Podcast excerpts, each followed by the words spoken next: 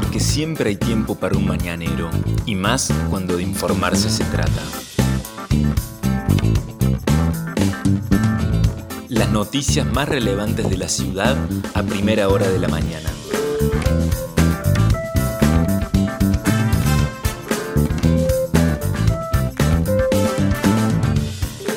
Hola, buenos días Río Cuarto. Soy la periodista Vanessa Lerner y este es El Mañanero, un podcast de otro punto digital en el que de lunes a viernes desde las 8 de la mañana te contamos cuáles son las principales noticias para que lo comiences bien informado. Y este viernes 20 de agosto de 2021 el cielo en Río Cuarto está a primera hora nublado, está cubierto, el sol salió a las 7.49 y se pondrá a las 18.53 la temperatura entonces a primera hora de la mañana es de 8 grados 6 décimas. La humedad es alta, 84%. La presión 968 decimal 2 hectopascales. Los vientos están en calma, y eso es noticia por ahora. La visibilidad es normal de 15 kilómetros. ¿Qué dice el Servicio Meteorológico Nacional? Bueno, anunciaba para la mañana lloviznas. Veremos si esto finalmente se concreta o no. Anoche estuvo lloviendo en todo el sur provincial, en la zona de Huincarnancó, Jovita, Mataldi, todas esas localidades del sur provincial llovió copiosamente entonces anoche. Por acá todavía no ha llegado el fenómeno. Para hoy está prevista una máxima de 18 grados y el cielo parcialmente nublado por la tarde y lo mismo para la noche. Para el fin de semana, ¿qué dice el Servicio Meteorológico Nacional? El pronóstico extendido para el sábado, la mínima 4 grados con una máxima de 19 grados, pero el cielo va a estar mayormente nublado a parcialmente nublado y por la mañana y por la tarde de este sábado habría fuertes vientos provenientes del sector noreste y norte que llevarían a tener ráfagas de hasta 59 kilómetros en la hora. Para el domingo está anunciada una mínima de 8 grados y una máxima de 20 grados con un cielo parcialmente nublado y se anuncian vientos fuertes para la tarde-noche del domingo que vendrían del sector sudeste a unos 50 kilómetros por hora las ráfagas. Para el lunes el cielo estaría parcialmente nublado con una mínima prevista de 6 grados y una máxima que podría alcanzar los 17 grados. Estas más o menos van a ser las temperaturas de la semana que viene en lo que tiene que ver con la ciudad de Río Cuarto, entonces con las temperaturas mínimas oscilando entre los 5 y los 6 grados y las máximas entre 17, 18 y 19 grados. Estas son las principales noticias del día. COVID-19. El Ministerio de Salud de la provincia de Córdoba informó que ayer en Río Cuarto se confirmaron 63 casos nuevos, que el total de personas que han dado positivo para COVID desde el comienzo de la pandemia es de casi 25.000 y ayer no se notificó ningún fallecimiento. Operativos identificar del día de hoy por la mañana de 9 a 12 horas en el CIN de San José de Calasanz que está ubicado en Río Grande y 11 de noviembre y por la tarde de 14.30 a 17.30 horas en la vecinal Alén, ubicada en Catamarca 465. Y recuerden que sigue habilitado el centro de testeos de la provincia, ubicado allí en el Galpón Blanco del Andino, Boulevard Almafuerte 1241, de lunes a sábados de 9 a 18 horas. Con respecto a la vacunación, actualizado al día 18 de agosto, son 117.229 las personas que han sido vacunadas con primera y segunda dosis discriminado de la siguiente manera. 116.718 recibieron su primera dosis, 57.387 su segunda dosis y ya son 511 los menores de 18 años que han recibido su primera dosis de la vacuna del laboratorio Moderna. Aquellas personas que no cuenten con los recursos para inscribirse en forma digital vía internet para recibir el turno y la primera dosis de la vacuna pueden acceder al punto digital ubicado en la herradura del Andino, que funciona de 8 a 13 horas, y si no, de 9 a 12 horas pueden acercarse a la Biblioteca Sarmiento, a la Biblioteca Mariano Moreno o al CGM de Banda Norte que está ubicado en el Parque Sarmiento. Allí de 9 a 12 en estos tres lugares, entonces se pueden registrar para que les den el turno y así colocarles la primera dosis de la vacuna contra el COVID. Seguimos con los datos porque Córdoba informó nuevamente números altos, sobre todo teniendo en cuenta el resto de la Argentina. Datos del Ministerio de Salud de la Nación y del Ministerio de Salud de la provincia, 1.648 nuevos casos son los reportados en las últimas 24 horas en el territorio provincial. Se acerca a 500.000 la cifra de total de los que dieron positivo para COVID desde el comienzo de la pandemia Ayer se notificaron 14 fallecimientos de 5 hombres y 9 mujeres. Las muertes totales son 6.435 personas. La ocupación de camas críticas de COVID-19 para adultos se encuentran internadas al de la fecha 917 personas en camas de unidades para adultos COVID, lo que representa el 26% del total de camas de la provincia de Córdoba. Con respecto a la variante Delta, ayer se confirmaron dos casos nuevos de variante Delta en nuestra provincia que según informaron están vinculados a los casos positivos registrados días atrás en Dianfunes y también se notificó la internación de una persona relacionada con esa situación epidemiológica. Hasta la fecha se han detectado en total 47 casos de COVID-19 con la variante Delta.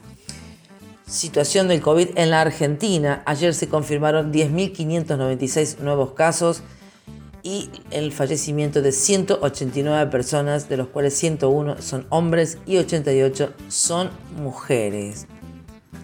Más información que tiene que ver con el ámbito policial, porque ayer una triste noticia se conoció, un hecho trágico ocurrió por la tarde, cuando aproximadamente a las 17.50 horas se convocó a los servicios de emergencia para atender a un hombre en una vivienda de la calle San Juan al 1900 al llegar al lugar, la policía y el servicio de emergencia encontraron a un hombre en el techo de una vivienda donde personal médico constató en el lugar el deceso de este hombre de 65 años de edad, quien habría estado limpiando el tanque de agua y perdió la estabilidad y cayó, según lo que se informó desde prensa de la Unidad Departamental de Policía.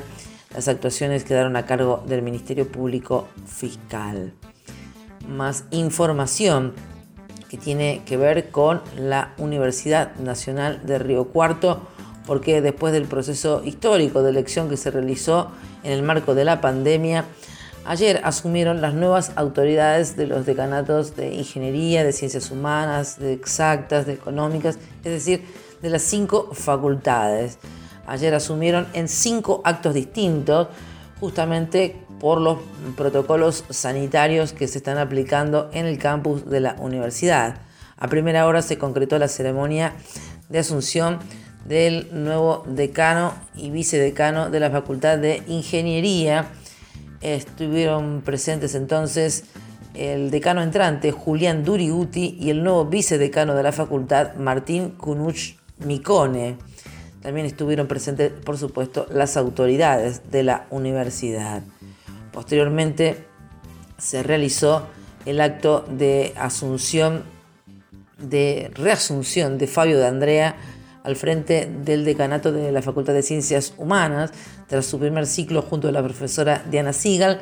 En este segundo periodo, al cabo de la reelección, lo acompaña a Fabio de Andrea Cristian Santos. Ambos quedaron oficialmente en funciones a las 10.55 de ayer a la mañana. Todos estos actos se fueron realizando en el aula mayor y fueron presididos por el rector de la Universidad Nacional de Río Cuarto, Roberto Robere. En horas de la tarde y como estaba organizado, asumieron los decanos y vicedecanos electos de la Facultad de Ciencias Económicas. Eso ocurrió a las 12.30 aproximadamente. Guillermo Mana, el ex funcionario de la municipalidad durante el gobierno de Juan Llure, asumió como nuevo decano de la Facultad de Ciencias Económicas y como vicedecana María Susana Mussolini. A las 2 de la tarde asumieron su segundo mandato en la Facultad de Ciencias Exactas Marisa Rovera y Marcela Daniele como decanas y vicedecana correspondiente. Luego asumieron a las 3 de la tarde en la Facultad de Agronomía y Veterinaria Carmen Cholaki como decana y Viviana Pelliza como vicedecana. Estos fueron entonces los cinco cambios de autoridades que se produjeron entonces en el marco de la asunción de las nuevas autoridades de la Universidad Nacional de Río Cuarto después de las elecciones que se realizaron días atrás. más información, en este caso que tiene también que ver con elecciones, porque este domingo se van a realizar las elecciones a intendente de San Pacho.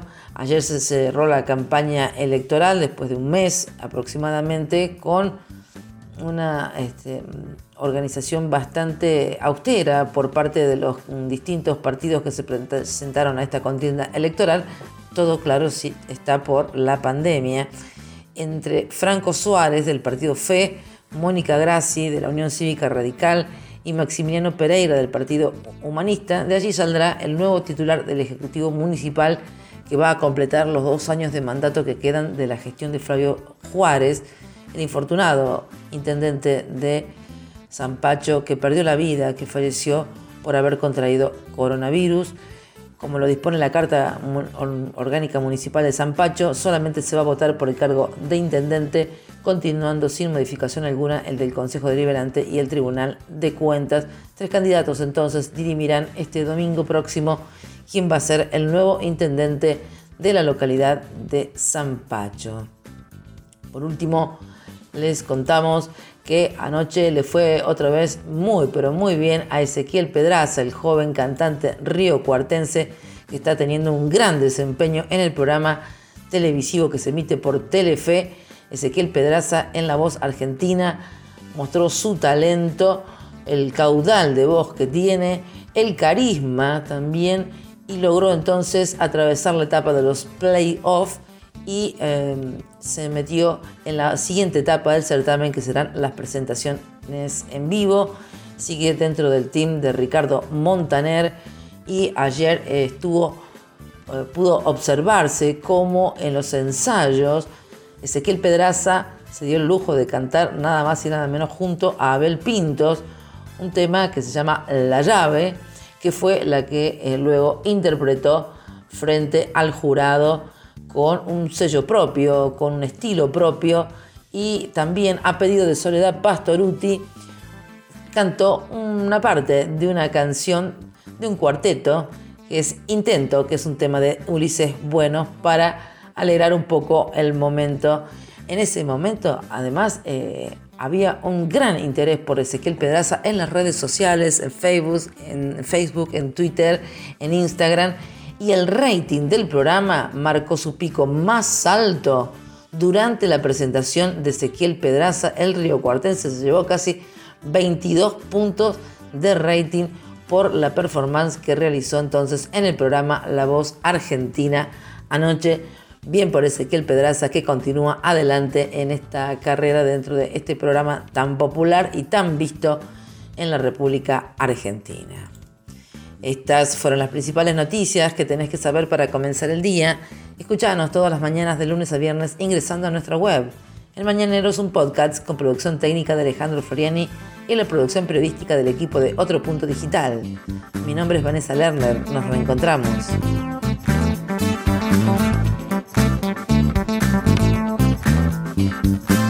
Esto fue El Mañanero, un podcast de Otro Punto la producción periodística de Vanessa Lerner.